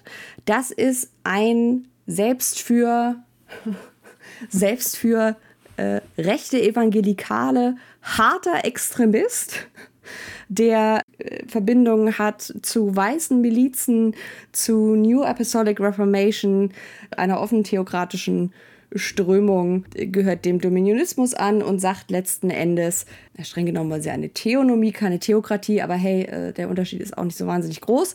Unterm Strich, das ist ein religiöser Extremist, wie er im Buche steht, dessen theologische Überzeugung ist, dass Amerika nicht nur ein christlich gegründetes Land ist, sondern dass das amerikanische Christentum alle Bereiche des Lebens bestimmen sollte. Das heißt auch äh, Gerichte, Politik, Kultur, Bildung und so weiter und so fort. Also das ist ein, also wirklich übel. Äh, also das ist wirklich sozusagen der, der Posterboy. Ähm, wenn, wenn Leute, wenn, wenn jetzt ja unsere, unsere unsere Zuhörerinnen und Zuhörer lesen irgendwie White Christian Nationalism und so. Das ist der Posterboy, ja. ja. Also das ist sozusagen ähm, eindeutiger geht's nicht mehr. Und jetzt die gute Nachricht ist vielleicht, dass der liegt deutlich hinten in seinem, in seinem mhm. äh, Rennen. Also der wird mit großer Wahrscheinlichkeit nicht Gouverneur von Pennsylvania, aber muss immer noch mal sagen, der hat sich durchgesetzt mhm. ähm, auf republikanischer Seite. Das ist die Person, für den sich die republikanischen Vorwählerinnen, Vorwähler, äh, also Wählerinnen, Wähler in den Vorwahlen entschieden haben. Den, jawohl, den, den wollen wir haben. Also das ist schon im, ja gut, im, sag mir, sag mir, wer deine Kandidaten sind. Ich sag dir, wer du ja. bist. Ne? Ähm, vielleicht noch ein, ein letztes habe ich noch. Ähm, jetzt haben wir sozusagen Senatsebene, ähm, ähm jetzt haben wir sozusagen diese Gouverneursebene. Wir werden eines von diesen Secretary of State äh, Rennen vielleicht ansprechen, nämlich das in Nevada, ähm, wo es auch irgendwie so besonders äh, besonders drastisch ist. Also Nevada ist auch einer von diesen Battleground States ähm, und da kann man, glaube ich, jetzt ähm, insgesamt den, die ist ein gutes Beispiel für die desaströsen Auswirkungen dieses umfassenden Angriffs auf das Wahlsystem in den letzten Jahren, der dort sozusagen der Amtsinhaber bei diesem Secretary of State Posten, also nochmal, das ist, Secretary of State ist ein bisschen, ist ja ein bisschen irgendwie so ein bisschen irreführend, ne, weil auf der, auf sozusagen auf der, auf der Bundesebene ist das ja der Außenminister oder Außenministerin, aber auf diesen einzelstaatlichen Ebenen sind die Secretaries of State eben unter anderem äh, mit, mit allem befasst, was die Durchführung von Wahlen angeht. Und da ist der Amtsinhaber, ist oder Amtsinhaberin, glaube ich, ähm, ist, ist eine Republikanerin, mhm. ähm, die aber eben keine so ein Big Lie Trutherin oder so ist, sondern, sondern sich dazu bekannt hat, dass die Wahl 2020 alles okay war. Ähm, aber die, die tritt nicht mehr an. Und ähm, die Republikaner haben jetzt nominiert als, als, äh, als ihren Kandidaten für diesen Posten äh, ähm, Jim Marchant. Und der ist, ist selbst, also nochmal, selbst unter den Election Deniers sozusagen einer von den harten. Ja, also richtig einer, einer von den, von den harten Election Deniers in, in, in den USA. Ähm, ähm, also der, der sagt dann so, der sagt dann so Sachen wie das jetzt ein Zitat, we're going to fix the whole country and President Trump is going to be president again. Ähm, so, ne? Und ähm, da ist es eben so äh, in Nevada, dass äh, also da siehst du sozusagen dieses corrosive, äh, die, diese, diese zersetzende ähm, Wirkung von diesem permanenten Angriff auf das Wahlsystem auf der einzelstaatlichen Ebene. Da haben eigentlich die ganzen ähm, ja, die ganzen sozusagen Wahlhelferinnen, Wahlhelfer, die ganzen Wahloffiziellen, die da für die Durchführung von Wahlen zuständig sind, die sind fast alles zurückgetreten seit 2020. Ein sehr hoher Prozentsatz von denen sind ist zurückgetreten. Ja auch massiv Warum? bedroht worden. Ne? Ja, ja, eben, weil, genau, weil die halt massiv Drohungen ausgesetzt sind. Da gibt es dann antisemitische Verschwörungen gegen die Morddrohungen und so. Und das sehen wir eigentlich überall im Land, ähm, besonders konzentriert jetzt zum Beispiel in Nevada, aber eigentlich überall im Land, dass eben Offizielle und Wahlhelferinnen, Wahlhelfer haben eigentlich aufgegeben, ja, ähm, und, und, und haben entschieden, diese Lawine an Verschwörungstheorien, Drohungen, Einschüchterungen, politischem Druck von rechts ähm, aus, aus, der trumpistischen Ecke, das können wir gar nicht mehr mitmachen. Und das Resultat ist, ähm, dass einfach Chaos zu befürchten ist bei den Wahlen. Also wenn sozusagen einfach deine, deine Wahlinfrastruktur wegbricht, weil die Leute, die dafür zuständig sind, die Wahlen umzusetzen, einfach alle aufgeben, ähm, dann ja, dann, dann, dann, dann gibt es Chaos. Und das wiederum wird aber schon präventiv wieder als Vorwand genutzt, mhm. um zu sagen, ah, siehst du, Wahl, äh, Integrity und so, ja, ja. alles ungültig, müssen wir jetzt erstmal Crackdown Lockdown machen, ja. Ähm, also das ist eine ganz, ganz, ganz gefährliche, ganz, ganz gefährliche Situation. Marchant hat ja auch die Coalition of America First Secretary of State Candidates als ganz knackiger Titel äh, gegründet, äh, deren Mitglieder also alle behaupten, Biden habe 2020 also die Wahl gestohlen. Er ist auf QAnon-Konferenzen aufgetreten, ähm, hat sich mit Leuten abgegeben, die also wüste Verschwörungsmythen glauben, hat außerdem schon, wenn ich mich richtig erinnere, hat der Guardian berichtet, dass er schon 2020 äh, darauf gedrängt hat, falsche Trump-Wahlmänner aus Nevada zum Kongress zu schicken und nachdem ihn Reporter im Januar diesen Jahres gefragt haben, ob er das nochmal tun würde in Bezug auf 2024, sagte er, das ist sehr gut möglich, ja. ähm, They're not subtle. They're not nope. being subtle. Und auch in Arizona, ne? Also das, da, da ist ja. ja. quasi der Kumpel von Marchand, ja. äh, Mark Fincham, äh, kandidiert ja. da. Der ist selber seit 2014 Mitglied der rechtsextremen Oathkeeper-Miliz. Auch oh, so, great. Ja, mh, auch alles nicht so, nicht so Bombe. Und der, das hat, ich glaube, das K-File-Team von CNN, äh, erinnere ich mich, hat äh, dann zuvor nicht bekannte Social-Media-Beiträge von Mark äh, Fincham rausgefischt. Und da war unter anderem ein Twitter-Konto und ein Pinterest-Konto mit einer Treason-Watchlist dabei. Mm. Pins mit Foto von Barack Obama neben Bildern eines Mannes in Nazi-Kleidung, der äh, Nazi-Gruß macht. Und Fincham teilte auch Bilder des, also Fotos des Holocausts mit der Behauptung, dass auch das in den Vereinigten Staaten passieren könnte. Ähm, also muss noch mal sagen, das sind ja jetzt die Leute, die wir jetzt da hervorheben, ne? Ähm, das sind ja jetzt nicht irgendwelche Fringe-Spinner am Rand oder so, die auch irgendwie mit auf dem Wahlzettel stehen. Ich weiß das klar, ne, wenn man in Deutschland das zur Wahl geht. So, ne? Das klingt bei so einer, so, bei so einer das, ja. Kommunalwahl oder so, da steht auch alles Mögliche auf dem Wahlzettel und auch, auch äh, ganz interessante Parteinamen und so steht drauf. Aber wir reden ja hier, das sind alles Leute, die haben ihre Vorwahl ja. ähm, bei den Republikanern gewonnen. Da haben die republikanischen Wähler intern, Wählerinnen und Wähler intern gesagt, jawohl, die wollen wir haben. Das die wollen wir entsenden ja. in, diese, in diese Ämter. Ja? Also das muss man vielleicht nochmal klar machen. Ne? Das sind Leute, die angetreten sind gegen quasi klassisches republikanisches Establishment. Also wo es das überhaupt noch gab. Ne? Ja. Genau, ja, aber, aber das, das, das ist einfach so. Und das, das ist die, dieselbe Entwicklung, die, ähm, äh, die sagen, Liz Cheney ähm, in in Wyoming sozusagen gekippt hat, ja, also mhm. wo, wo immer noch überhaupt, ja, in Anführungszeichen sagen, traditionelle Eliten, republikanische Eliten, ich will jetzt nicht sagen moderat, weil Liz Cheney ist überhaupt keine Moderate, ne, aber, aber sie gehört eben sozusagen noch zum, sagen wir jedenfalls, äh, Trump-skeptischen äh, Establishment sozusagen. Ne? Selbst Liz Cheney, ich habe gerade gesehen, Liz Cheney hat jetzt Tim Ryan endorsed. Ich meine, das ist, äh, also, es wäre, wäre noch mal irgendwann nochmal eine sozusagen genauere Unterhaltung über Liz Cheney wert, aber mhm. man muss nochmal sagen, ne, to her credit, ne? Also das muss man, mhm. das muss man wirklich sagen. Das ist schon, ähm, also da, da immerhin ähm, da immerhin, da lässt sie jetzt ihren Ankündigungen auch Taten folgen und geht eben auch immerhin so weit zu sagen, nee, also ich sag nicht nur, ich wähle nicht Trump, sondern ich sag euch auch, also gegen diese harten trumpistischen Kandidaten, da müsst ihr notfalls auch die Demokraten wählen. Also to her credit, ne? Aber gut, ist die absolute Ausnahme. Gut, äh, wie gesagt, wie du sagst, äh, zu Cheney könnte man eine ganze Episode machen, jetzt auch angesichts äh, des, des versuchten Attentats auf Nancy Pelosi wird, wäre meine Position, ja, Liz Cheney hat es mitbekommen, zu spät mitbekommen und hat auch ordentlich zu diesem aktuellen hasserfüllten Klima beigetragen, was bei den Republikanern äh, vorherrscht. Ne? Also ich glaube, es gibt ähm, das letzte Zitat von ihr dazu, was ich finden konnte, was Abtreibung angeht, war, glaube ich, von 2018 oder 2019, äh, wo sie noch sagt, äh, die Demokraten wollen Abtreibung bis nach der Geburt. Klar, also, ne? klar, also voll, voll ja, volle Kanne der, Dämonisierung des politischen Gegners, aber, klar. Aber, und da gebe ich dir recht, immerhin im direkten Auge mit dem Faschismus äh, sagt Liz Cheney, na, nee, dann doch nicht.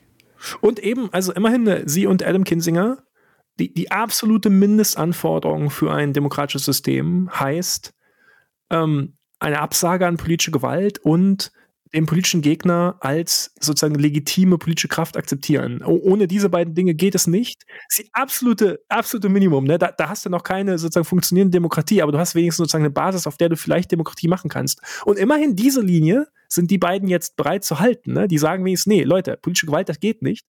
Und das allerdings ist eine Position, mit der man sich innerhalb der Republikanischen Partei ins Abseits stellt. Ja, das, das, soweit ist es. Ja, das ist eine absolute Minderheitsmeinung. Wer das laut sagt, der beendet seine politische Karriere in dieser Partei.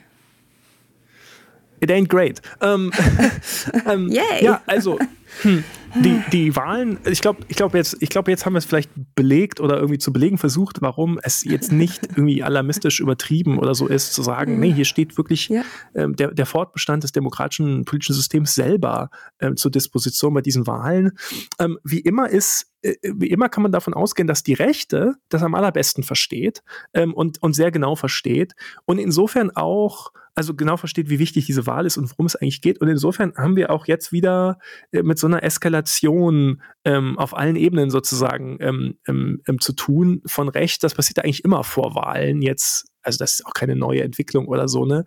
Ich vielleicht, äh, manche werden sich noch erinnern an 2018, vor vier Jahren bei den Midterms, da war plötzlich ähm, die Rede von vom Caravan, also ja, von diesem ja. vermeintlichen, von dieser vermeintlich äh, hypergefährlichen, äh, riesigen Horde von ähm, irgendwie brandgefährlichen Menschen aus äh, äh, Süd- und Mittelamerika oder so, die sich auf die Grenze zu bewegen. Und Trump hat dann Truppen entsandt ähm, und, und, und also ein Kram, ne? Und, und dann, ja, am, am Tag nach der Wahl war vorbei mit Caravan und dann da waren da nichts mehr von.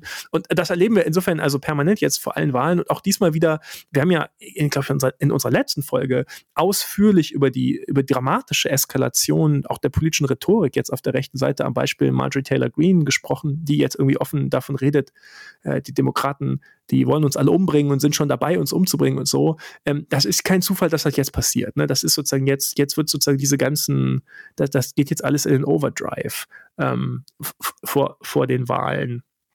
Ähm, und da lohnt es vielleicht auch zu sagen, also auch, auch sozusagen diese ganzen, das ganze klassische, das ganze Instrumentarium ähm, der Rechten, um um sozusagen das politische System zu unterwandern, um, um, um Demokratie irgendwie auszuhebeln. Das geht jetzt alles, das wird jetzt alles forciert. Also wir sehen jetzt eben auch ähm, eskalierende äh, Voter Suppression Efforts in, in, in allen Staaten. Ja? Und der Vorwand ist eben seit 2020 immer so, oh, Election Integrity, Voter Fraud und so. Man kann gar nicht oft genug sagen, dass es dafür überhaupt keine empirische Grundlage gibt. Aber da wird dann zum Beispiel in Florida mhm. ähm, im, im April ist dann eine ähm, Office of Election Crimes and Security gegründet worden. Das klingt schon so faschistisch, wie man überhaupt, wie man überhaupt sein kann. Ähm, aber so ist es auch. Ne? Die, da sind dann irgendwelche, irgendwelche. Das nächste ist dann das Office of Fort Crime wahrscheinlich. Aber jedenfalls, ähm, oh. da gehen wirklich Leute irgendwie durch, durch, durch Florida und, und verhaften einfach mal irgendwelche Leute, äh, weil sie fälschlicherweise angeklagt werden, irgendwie zu, mhm. zu illegal gewäh gewählt zu haben mhm. oder so. Ähm, das sind relativ geringe Zahlen von Leuten, die da jetzt irgendwie äh, behelligt werden von diesem Office of Election Crimes and Security. Aber der. Aber es geht ja um Einschüchterung. Einschüchterung. Ne? Ja, das ist genau der Punkt. Ne? Es geht um Verunsicherung, es geht um Einschüchterung. Es geht eben insgesamt bei diesen ganzen Efforts darum, ähm, die, einfach die sozusagen die Kosten zu erhöhen für ähm, unbeliebte Gruppen, also aus republikanischer Sicht, die die sozusagen nicht dazugehören mhm. sollten, ähm, weil sie nicht sozusagen das wahre Volk repräsentieren, das wahre amerikanische Volk repräsentieren. Für die soll, sollen die Kosten nach oben getrieben werden, sich aktiv am politischen Prozess zu beteiligen. Zeigt sich beispielsweise durch bewaffnete so Vigilante-Patrouillen. Wo war es eigentlich? Ich glaube, in, in, in Arizona. Arizona. Ja. Wo an äh, Ballotboxen als bewaffnete äh, Männer äh, gesichtet wurden, die da irgendwie dran standen und äh, für, für äh, Recht und Ordnung des weißen Mannes gesorgt haben. Und laut Gerichtsurteil ist das aber alles prima, ist gar kein Problem. Wenn die da stehen, das dürfen sie weiterhin.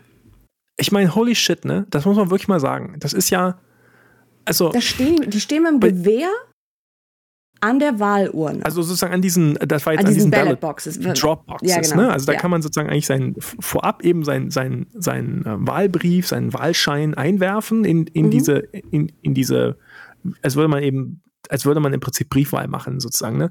Ähm, und also das war jetzt in Arizona, wie gesagt, und da, da laufen dann so Goons auf, so, so, so. Ähm, Full on Camouflage. Ja, so genau, so in, in Tactical Gear und, ähm, und, und mit Maske und so und, und überwachen das dann da, ja. Und so, so selbst erklärte paramilitärische äh, möchte gern äh, äh, Milizen, ja, ähm, die, die dann da, also wirklich auch einfach Fotos machen von den Leuten mhm. und Fotos von den Autos, also von den Nummernschildern machen Leuten und so. Folgen und mit der Waffe in der Hand absolut irre, ne? Ich meine, das hat, das hat, ähm, wenn man davon Bilder sieht äh, oder, oder Aufnahmen gesehen hat, das hat auch was Albernes in gewisser Weise, ne? In, insofern als, das sind so ein paar Dudes, die an so einem, das war Freitag vor, ähm, also nicht jetzt letzten Freitag, vor, vor zehn Tagen ungefähr, ähm, das sind so Dudes, die an so einem Freitagabend ja nichts anderes zu tun haben, als irgendwie äh, Verteidiger der Republik zu spielen und sich dann ihre Kostüme anziehen und, und dann können sie da hin und dann können sie sich einreden, dass sie sozusagen American Heroes seien, ja. Also es hat sozusagen diese Dimension hat es auch, aber, das muss man eben sagen, das war natürlich immer immer ähm, sozusagen Teil der Attraktivität von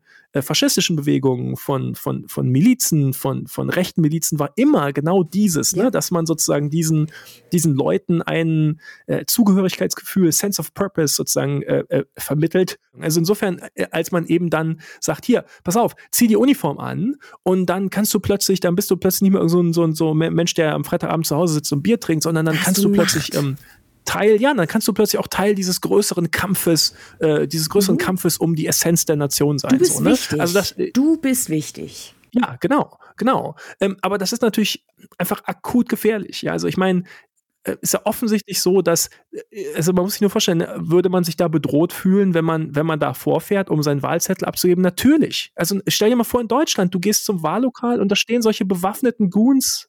Ähm, in der Konferenz, auf der ich vor kurzem war, hat, äh, hat Jeff Charlotte, Journalist und Autor, der irgendwie die letzten Monate damit verbracht hat, äh, auf der Suche nach faschistischen Symbolen durchs Land zu reisen und an der Tür zu klopfen und zu fragen, warum haben sie denn die Fahne da hängen?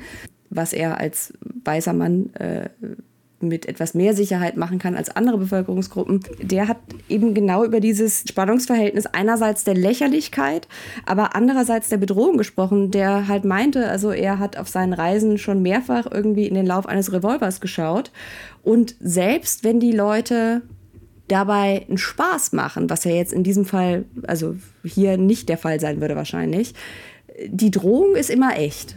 Weil es ist halt scharfe Munition, ne?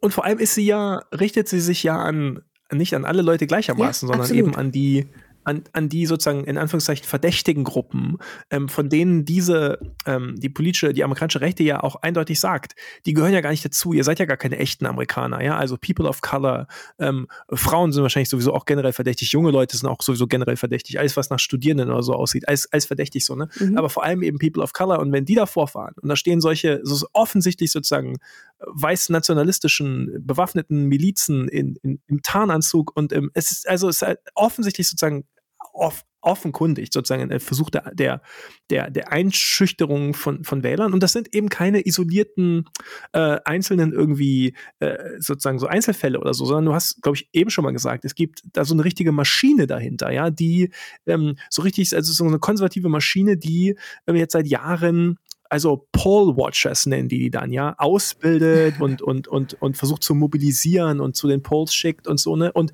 ähm, das, da ist sozusagen diese ganze Big Lie-Infrastruktur sozusagen äh, äh, entstanden, ja. Ähm, das ist alles dann immer so unter dem, unter dem Deckmantel der vermeintlichen Legalität. Ähm, 2021 war das auch bei den Gouverneurswahlen in Virginia mhm. schon, also richtig Teil sozusagen ja? der, äh, der, der, der, der, der, der Wahlstrategie, der Wahlkampfstrategie von Glenn Youngkin, mhm. der ja vermeintlich so wahnsinnig ja äh, äh, moderat ist, wie uns sozusagen mhm. so die, die versammelte, versammelte Mainstream-Medienpresse erzählt hat.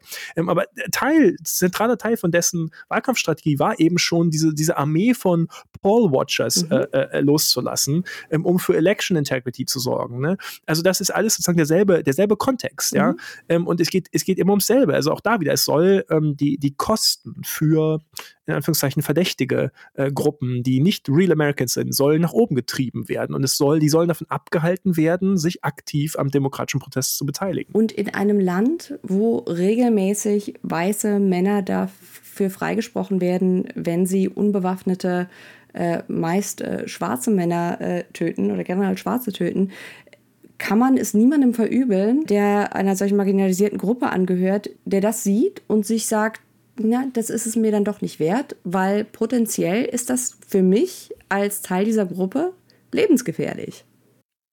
Also nochmal, ne, die nehmen da, die machen da Fotos, die, die fotografieren dich, die machen Fotos von deinem, von deinem Nummernschild, die, da, also offenkundig, also allein schon, dass jemand dein Nummernschild fotografiert, ja, aus irgendwelchen dubiosen Gründen, ist schon immer, ist schon immer äh, scary, ja. Und wenn der politische Kontext und die politische Stoßrichtung jetzt halt so eindeutig ist, wie in diesem Fall, ist doch also völlig absurd zu behaupten, das habe kein, äh, keine einschüchternde Dimension oder einschüchternden, äh, einschüchterndes Ziel. Also das, anyway, das ist halt gerade so los, ne? Äh, so, so, so ist amerikanische Demokratie jetzt zurzeit.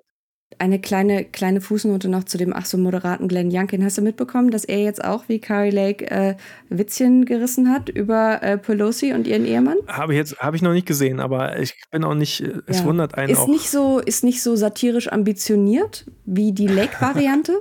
Also ne, auf der Skala dessen, was da überhaupt an Satire möglich ist. Aber ja, äh, vielleicht, vielleicht entdeckt die deutsche Medienlandschaft ja irgendwann auch, dass Critical Race Theory Panik eigentlich ja einfach erfunden war. Aber hey, who knows? Don't hold your breath. Nope. Um, ähm, also, also wie gesagt, ne, wir haben jetzt kurz vor der Wahl äh, Eskalation der politischen Rhetorik von mhm. republikanischen mhm. Elected Officials oder Kandidaten. Wir haben Eskalation sozusagen der Voter Suppression Efforts. Wir haben diese ja. äh, Voter Intimidation Efforts. Und wir haben natürlich auch eine sozusagen, also richtig gasgebende rechte Medienmaschine, oh. die eigentlich bis, bis in den Sommer hinein immer nur Inflation, Inflation, Inflation mhm. gesagt hat. Also das war sozusagen, als tatsächlich die Inflation hier in den USA ähm, sehr stark war, da war das sozusagen das große, das große Thema. Ähm, damit haben die dann aufgehört in dem Moment, wo Inflation so ein bisschen zurückgegangen ist ähm, oder jedenfalls vor allem äh, die, die, die, die, die, die Preise für ja. ja. Benzinpreise vor allem, ne? Preise für bestimmte, für bestimmte Produkte, vor allem Benzin halt so ein bisschen zurückgegangen sind. Dann haben sie aufgehört und seitdem setzen sie jetzt seit dem Herbst, setzen jetzt volle Kanne auf Crime, Crime, Crime. Crime. Also es geht Crime. sozusagen nur noch, auf Fox News ist jetzt nur noch Verbrechen, Verbrechen, Verbrechen. Ähm, es gibt überhaupt keine empirische Begründung dafür. Da ist jetzt nichts passiert, da hat sich jetzt nichts geändert eher seit dem Sommer im Gegenteil so. ja sogar, ne? Also es ist ja tatsächlich eher so, dass ähm, dass in republikanisch regierten äh, Landstrichen die Verbrechensraten tatsächlich äh, in Teilen durchaus höher sind. Aber äh, es ist ja eh nicht auf empirischer Basis. Es gibt kein anderes, keinen anderen Bereich, ähm, sozusagen keinen anderen gesellschaftlichen, politischen Bereich, in dem die Diskrepanz zwischen der empirischen Situation und der der Berichterstattung und der weit verbreiteten Perzeption so dramatisch ist wie im Bereich Verbrechen. Ja, da kannst du auf diese, was die Leute da in Umfragen alles so angeben, das kannst du alles völlig vergessen. Das ist total krass. Ähm, aber das Schlimme ist, also man kann das wirklich sehen, dass Fox News hat eben sozusagen von über Nacht einfach umgestellt von Inflation, Inflation, Inflation auf Crime, Crime, Crime. Und das Schlimme ist halt, ähm, dass dann innerhalb von Tagen ähm, eigentlich die gesamte Mainstream-Medienmaschine mitgezogen hat mhm. und dann auch angefangen hat, dramatisch mehr über Crime, Crime, Crime zu berichten, sodass einfach jetzt die Perzeption entstanden ist. Und wie gesagt, das ist nicht nur auf der Rechten, mhm. sondern sozusagen bis weit in sozusagen die, ja, die Mitte oder so der Gesellschaft hinein, ähm, also Mitte, was immer das noch heißen soll, aber ähm, ähm, ist die Perzeption entstanden, ja, aber Crime ist jetzt aber wirklich ein Riesenproblem und schlimmer geworden und irgendwie so, ne? Und das ist schon, also ähm, ja, das, das ist total frappierend, wie da, ähm, also Fox News einfach so richtig die Richtung vorgeht. Und wirklich auch, Ma also äh, Mainstream-Medien ist immer so ein furchtbares Wort, aber es gibt tatsächlich nichts, was es ähm, jetzt in diesem Zusammenhang besser beschreibt. Also was, was, es ist Wahnsinn, wie sehr Fox News nach wie vor, ich sage jetzt mal so, so traditionell respektable Medienhäuser, sei es jetzt irgendwie Fernsehen oder Zeitung, vor sich hertreibt. Bis hin zu MSNBC, ne? Ja. Also diese, die sozusagen diese Crime-Welle, oh. ähm, die, von der jetzt berichtet wird, das, das, das macht MSNBC genauso mit wie CNN. Also es ist nicht nur so, dass man sagt, ah, CNN, die haben doch jetzt irgendwie neue Führung nee, nee, und nee. die sind jetzt vielleicht Teil eher sozusagen des konservativen Projekts oder so. Nee, ähm, das MSNBC genauso. Ähm, ja, das ist, ist also sozusagen die, wie soll man sagen, die Medien- und Informationslandschaft, unter, unter denen hier Politik gemacht wird, ist ähm, ausgesprochen äh, favorisiert, ausgesprochen sozusagen die, die, sagen die Talking Points ähm, und, und Diskurse, die von, von rechts kommen. Und das ist ein großes, großes Problem, unter den Umständen Politik zu machen und Demokratie zu verteidigen. Das war Teil 1 unserer Gebrauchsanleitung für die Midterms. Teil 2 kommt dann schon morgen. Da geht es darum, wie die Mainstream-Medien über die Midterms berichten, auf welche Narrative wir dort vor allem gestoßen sind und warum das ein Problem ist. Und am Ende schauen wir dann noch einmal in die Zukunft. In diesem Sinne also bis morgen.